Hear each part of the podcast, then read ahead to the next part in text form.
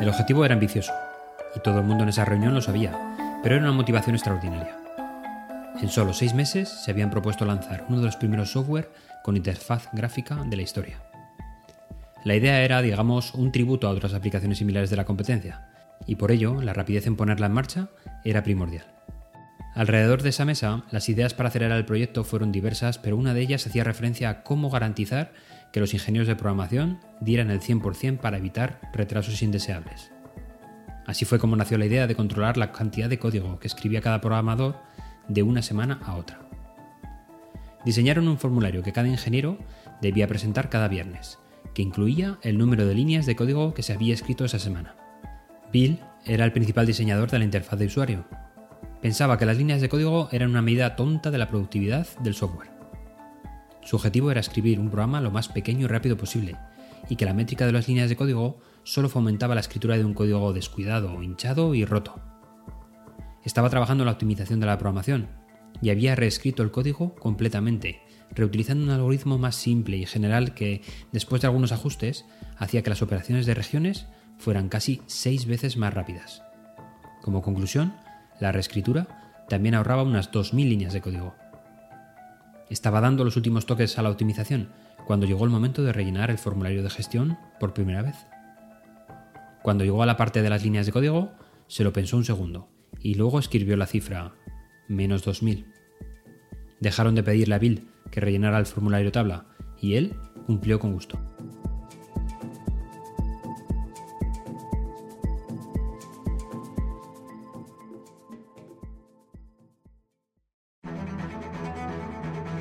Ya hablamos en un capítulo anterior de las tablas, pero realizamos un análisis un poco diferente en este capítulo. Hoy hablamos de su diseño. Las tablas nos permiten presentar datos, bien sean números o palabras organizados en filas y columnas. Casi siempre son una buena elección frente al texto plano, pero la elección frente a los gráficos no está siempre clara. Usaremos gráficas cuando nuestro objetivo sea mostrar tendencias. La tabla debe ser un ente independiente, transmite algún mensaje incluso si la leyéramos por sí sola, sin ningún contexto de la presentación. Diseccionemos la anatomía de las tablas. El título debería contener toda la información posible acerca de los datos que contenemos. Paradójicamente, somos bastante escuetos en los títulos, y aquí sí merece la pena extenderse muy bien en la descripción del contenido de la tabla. Los títulos de las columnas, ahora sí, deben ser concretos y específicos. Las líneas de demarcación dividen las diferentes partes de las tablas para categorizar la información. Y por último, algo que no usamos siempre pero que es muy útil, las notas de pie de tabla nos permiten hacer pequeñas remarcas. La más habitual es hacer referencia al origen de los datos presentados. ¿Y cómo formateamos las tablas? Las categorías de comparación serán presentadas verticalmente, no horizontalmente, atentos, es un error que cometemos todos. Las entradas horizontales no se disponen de forma aleatoria tampoco, deben llevar un orden determinado. Desde el orden alfabético, por ejemplo, a un orden numérico, en la categoría principal, que nos muestran qué elementos son los más importantes. La alineación de los datos también tiene su truco.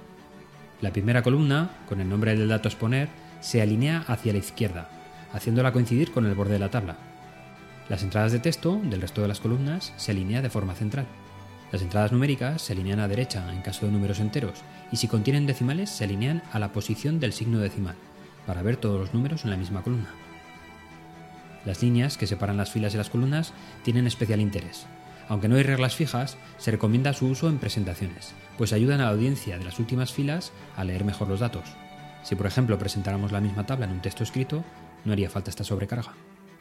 Y por último, y quizás más importante, reduciremos el tamaño de las tablas a su máximo expresión.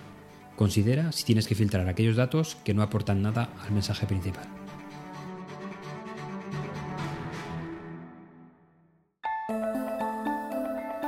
Bill Atkinson trabajó en Apple de 1978 a 1990. Durante uno de sus desarrollos, acababa de hallar un algoritmo con el cual podían dibujarse círculos y óvalos sobre la pantalla. En aquella época era un avance sin igual, pues los cálculos matemáticos asociados eran realmente complicados, que no estaban a la altura de los procesadores disponibles. Sin embargo, Atkinson encontró otra vía, una solución matemática realmente brillante. Atkinson mostró la versión de prueba y todo el mundo quedó impresionado todos menos uno.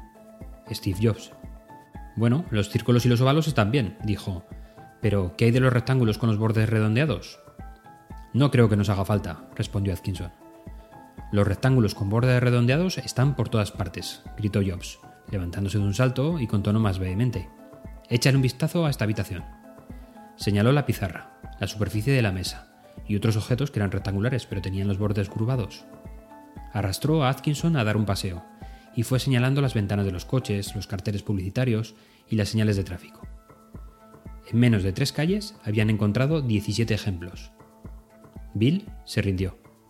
Su nueva versión de prueba ahora podía dibujar rectángulos con hermosos bordes redondeados a una velocidad de vértigo. Los cuadros de diálogo y las ventanas del Lisa y del Mac y de casi todos los ordenadores posteriores acabaron por tener las esquinas redondeadas.